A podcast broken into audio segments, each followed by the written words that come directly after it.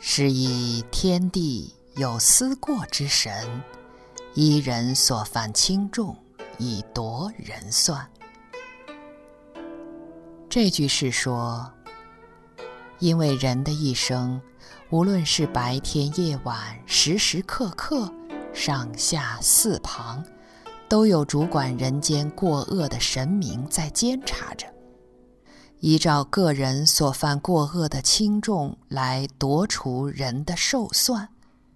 人活一百天叫一算，犯轻的就少夺，犯重的就多夺。天有三官五帝、百神诸司，地有五岳四渎和城隍礼社，另外又有举义司，专门记录人的起心动念的善恶。凡是这些，都是所谓的思过之神。而上天的心是慈悲仁爱的，想要世人。在自己心中独知的地方为善去恶，因而才有了思过之神监察人们所犯的恶事，并且度量恶事的轻重，而除减人的寿命百日。所以说，人间的窃窃私语，在天听起来就跟打雷一样的响啊。人若是在暗室中做了亏心的事情，是绝对逃不过神明如雷电般锐利的眼睛的。《诗经·书经》中也讲到，上帝日日夜夜都在监察着世间每一个人身体、语言、心理所造作的行为呀、啊。这就是所谓的“实目所视，实指所指，神之听之”的道理。明白了这个道理，则我们心中独知的地方，自然就有鬼神，比自然界天地鬼神的监察还要严格。这，就是所谓天人合一的道理。《华严经》说。每个人出生之后，就有二位天人跟随着，一位名叫同生，另一位名叫同名。这两位天人能够时常见到被跟随着人的言行，而被天人跟随的人却是见不到天人的。两位天人，也就是所谓的善恶二不同子。他们每天二十四小时都在记录着人的善恶言行，包括心理行为。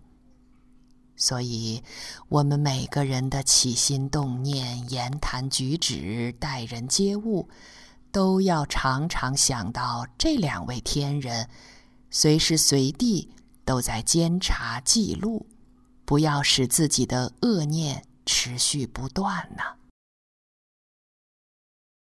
若是偶然中起了一个恶念，也要立刻警觉到，把它调转过来，赶快念一声“南无阿弥陀佛”。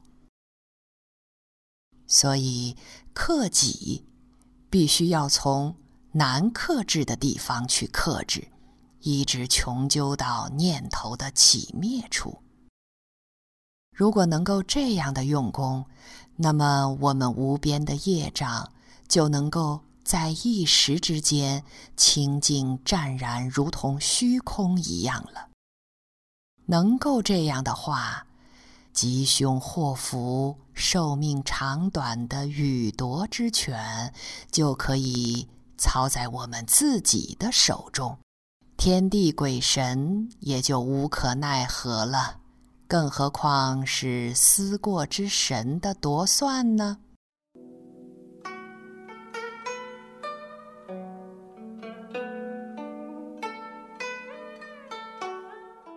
接下来我们听两则故事。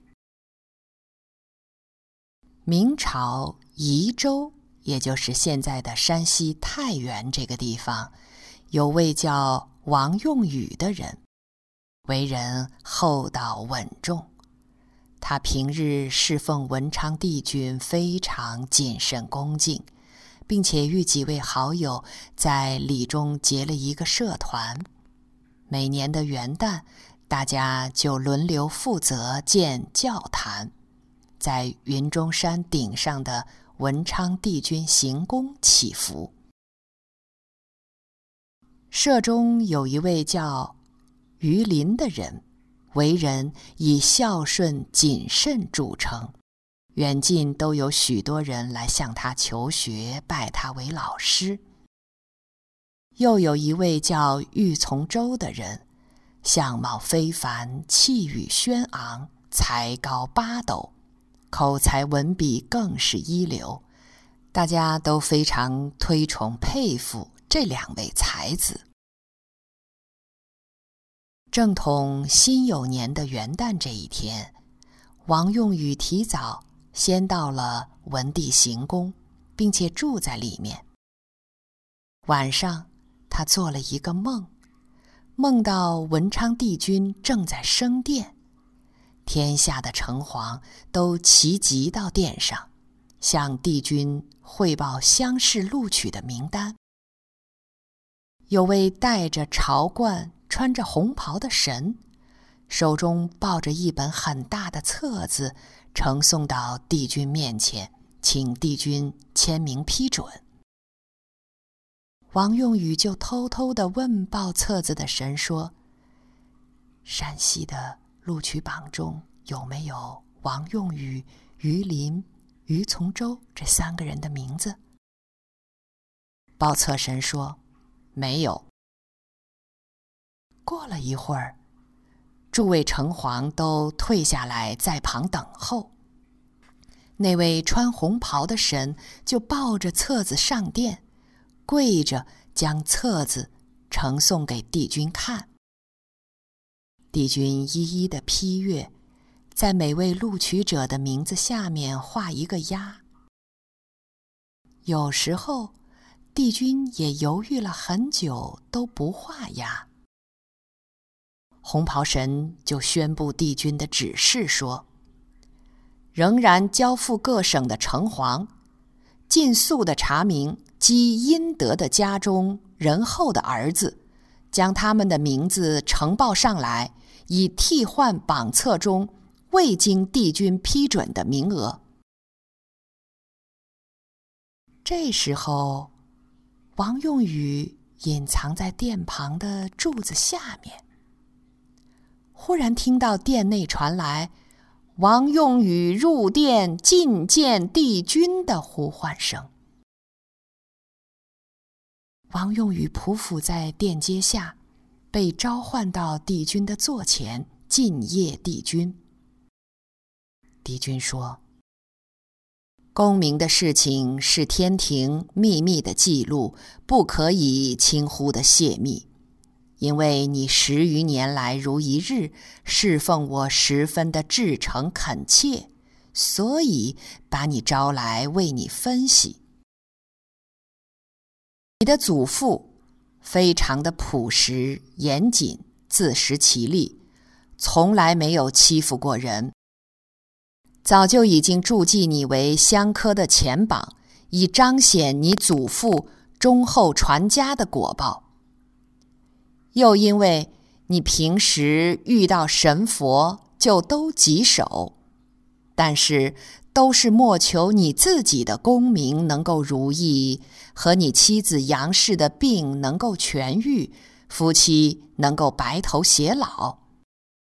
而你那年老的母亲仍然在堂，你却从来没有替她祈求神佛保佑。因为这个缘故，把你的功名降了两级，所以你中在下榜的五十三名。你应该要改变这种自私的心态和行为，不要再触犯天心了。王用宇听了帝君的分析，一直向帝君叩头谢罪。帝君又讲。跟你同舍的周吉是今年本省的解元。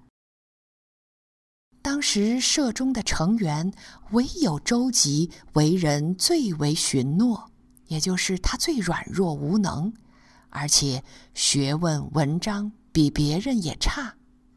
王用宇听了之后，感到相当的惊奇愕然，因此就向帝君叩问周吉考中今年解元的原因。帝君说：“周吉的父亲和祖父都是读书人，从来没有一字入宫门射送，也从来没有犯邪淫。周家祖孙三代以来。”都未曾说过一次别人的短处，暴露过别人的一件恶事。而且，周吉的曾祖父曾经做过《白忍说》这篇文章来劝化世人，也因此而感化了不少人。所以，周家的父子祖孙以简单、朴实、静默，在培植福报。已经有六十多年了，这是最上的阴德，别人都不知道。上帝因而特别的嘉许，已经注记昌盛周家三代。现在周吉中了本省的解元，这只是周家福泽的开始而已呀。王用宇再向帝君叩首问道。跟我同舍的于林、玉从周，不知道他们两位考中了没有？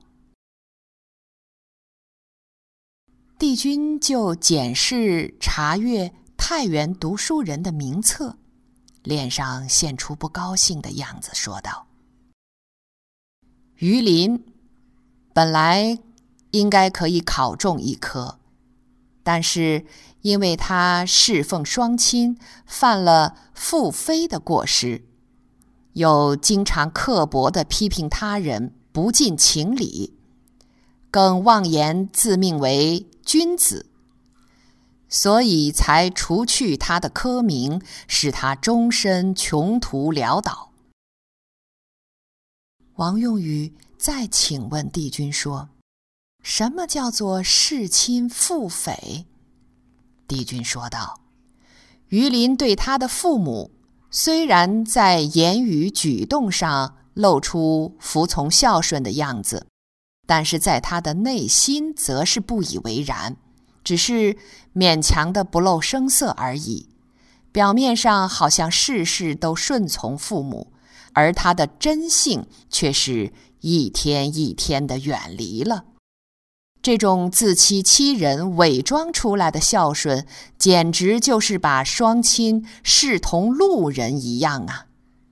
要知道，以欺骗、虚伪的言行来欺世盗名，最是触怒神明了，所以才惩罚他。至于玉从周，本是天纵的英才。二十六岁就该中进士，三十岁出头应该做到中丞的官位，四十五岁晋升为大司空，而且还兼领司农司寇的职务，五十四岁在少保的职位上退休，活到六十九岁，并且得到善终。但是，因为他从十七岁入学以后就恃才傲物，言语间经常的讽刺讥谈，语带双关的戏谑调侃他人。阴间记录他轻薄的口过已经满了两千四百七十余条了。上帝因而震怒，已经将他记住在阴恶的黑籍中。除去他命中所有的功名，倘若他仍然不知道悔改，到满了三千条过失，就要夺掉他的寿命了，而且还要处罚他的子孙，沦落为乞丐呀！因为这些轻薄的口过，会伤了天地间的和气，也触犯了神明的忌讳。所以这种口业的罪过与杀生和邪淫的罪过相等。你们可要特别的谨慎小心呐！过了很久，帝君又再指示说道：“邪淫、杀生、口过的恶业，就是犯了丝毫一些，也会有果报的，这就不需要再说了。”但是邪淫、杀生这两种恶业，自爱的人就会知道禁戒不犯。至于口头上的善笑、随意的讥谈、讽刺，这种笑里藏刀、隐匿贼害他人之心，养成习惯之后，就会很难自己察觉了。最后，竟然连言语、容貌和心胸，全部变成轻薄了，而这些口恶也全都被鬼神记录下来，所以凶煞恶事也就跟随而来了。本来命中该享有极大福报，一下子就转变为贫穷下贱的命了，实在是太可惜，也太可怕了。你应当广劝世人，要以此为戒，不要再烦我在牵绑的时候大费周章、犹豫不决了。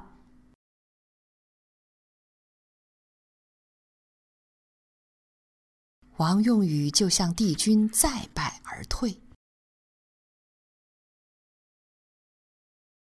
这时候，文帝行宫的大钟已经响起。王用宇因而惊醒，外面的鸡也已经叫过三次了。王用与于是就到行宫叩谢了文昌帝君，拿起笔来记下了这个梦境。等到秋天开榜时，周吉果然考中了山西的第一名。王用禹因而就将这个梦境的记录公诸于世，用来警惕世人。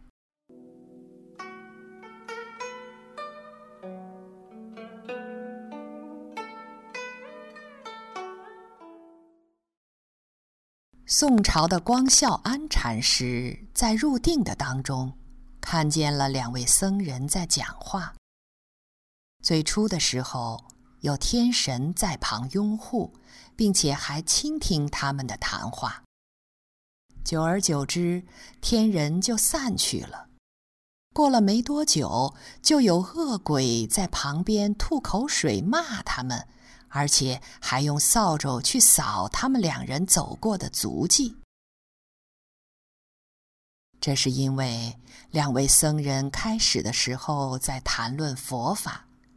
接着就闲话家常，最后则是谈论名闻利养。